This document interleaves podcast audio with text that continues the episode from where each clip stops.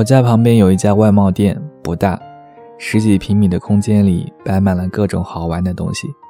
我经常会去逛逛。店主是一个年轻的女孩，M 姑娘。这个店开了五年了。两年前，她在门口放了一个小牌牌：本店营业时间中午十一点到晚上七点，周二、周六全天休息。刚开始跟朋友路过这家早早停止营业的小店，大家的反应是这老板真人性。后来我在营业时间里去那家小店转了转，人不多，就跟 M 姑娘聊了聊。我指着那个精致的营业时间表说：“你现在的营业时间有点短呢。”M 姑娘笑了笑：“不算短，每天八小时，这样我可以有时间去生活，可以去看电影、逛街，也学点东西。”也可以陪我男朋友。我说：“那你这样不就是放着钱不赚吗？”他摇摇头：“那也不能一直把我绑到店里吧？努力赚钱不就是为了赎身？可以对现实说不吗？”后来跟 M 姑娘熟悉了，也开始知道这家小店刚经营时的艰辛。前三年，M 姑娘。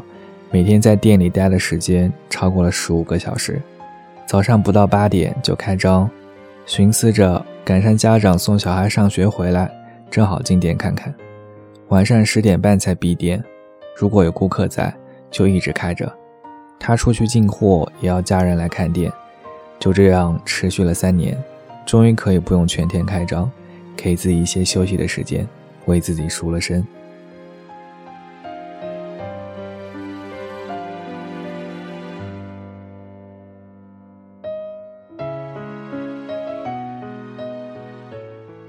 前几天又去那家小店，店里多了一个小美女雇员，门口的小牌牌居然还在，营业时间还是每天八小时，每周五天。M 姑娘没在店里，我问小美女：“你来帮忙了，店主还是不肯延长营业时间吗？”小美女回答说：“我们老板说了，我们是一家小店，不用服务每一个顾客，服务一部分顾客就好了。” M 姑娘的逻辑实在是很有道理，小店服务一部分顾客就好了。我也依然记得两年前她说的同样有道理的那句话：努力赚钱是为了赎身，可以对现实说不。五年来，M 姑娘的小店从全天营业到缩短营业时间，到有全职雇员帮忙，她一点一点给自己积累更多的自由和对现实说不的权利。他也珍惜了自己这种权利，实现了更多时间的自由。我经常听到周围的人提到太多的不得已，不得不加班，不得不晚睡，不得不做自己不喜欢的工作，不得不对着讨厌的人眉开眼笑，不得不跟男朋友异地相望。在太多无奈面前，我们似乎还没有足够的底气说不，于是倍感生活的不易与煎熬。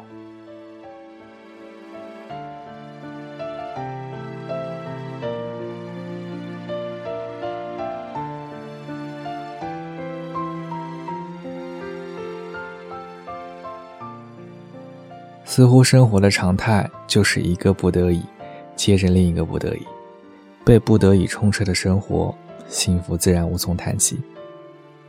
人生需要储备说不的权利，也需要积累，或自己积累，或他人代为积累。谢霆锋在卢卡斯一岁生日时说：“I fight, so you do not have to。”龙应台在写给儿子安德烈的一段话里也说得清楚：“孩子，我要求你读书用功，不是因为我要你跟别人比成绩，而是因为，我希望你将来拥有选择的权利，选择有意义、有时间的工作，而不是被迫谋生。”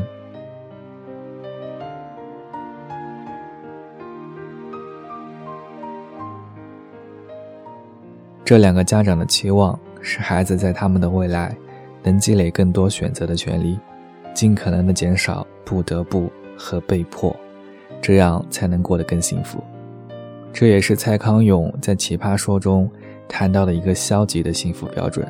他说：“我对于幸福的一个重要的标准，就是可不可以常常保持对不喜欢的事情说不要。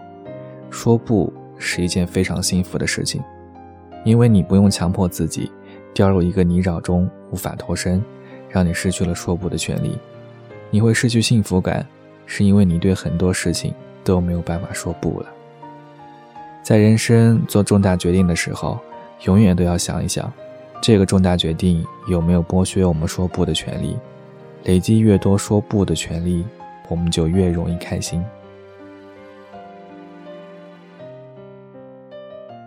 我喜欢这个消极的幸福标准，对不喜欢的事情说不要，真的是一件非常幸福的事。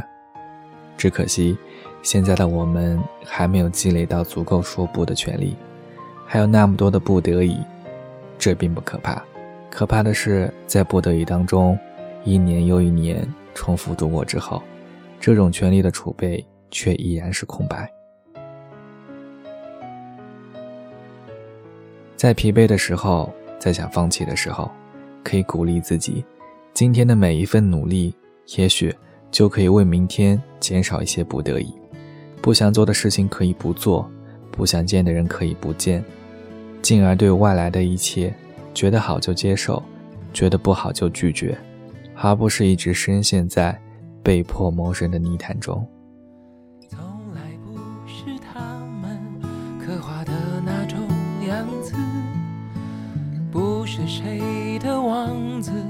讲不出煽情的字，在喧嚣的王国守护自己的寂寞。门外惊心动魄，门里我泰然自若。这一路走来，说不上多辛苦，庆幸心里很清楚，是因为还有那么。执着这段旅途，这一路走来还忍得住孤独，一个人聊胜于无，在滚滚浊世绝不把梦交出，尽管过程多残酷。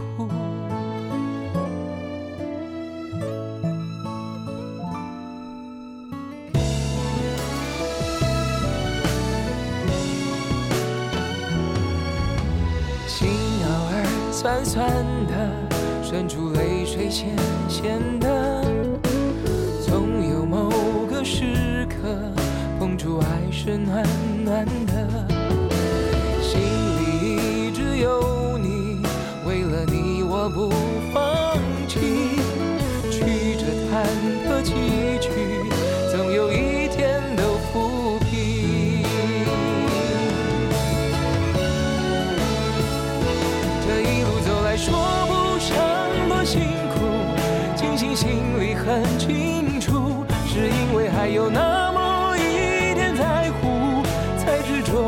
这段旅途。这一路走来，还忍得住孤独，一个人聊胜于无，在滚滚浊世绝不把梦交出，尽管过程多残酷。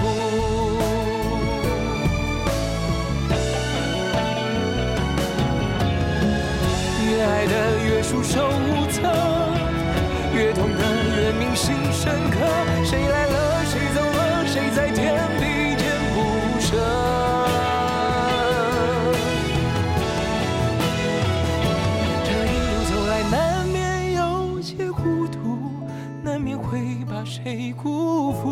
我们是漂浮沧海中的一粟，有什么不能让步？这一路走来，什么都不算数。如果美丽的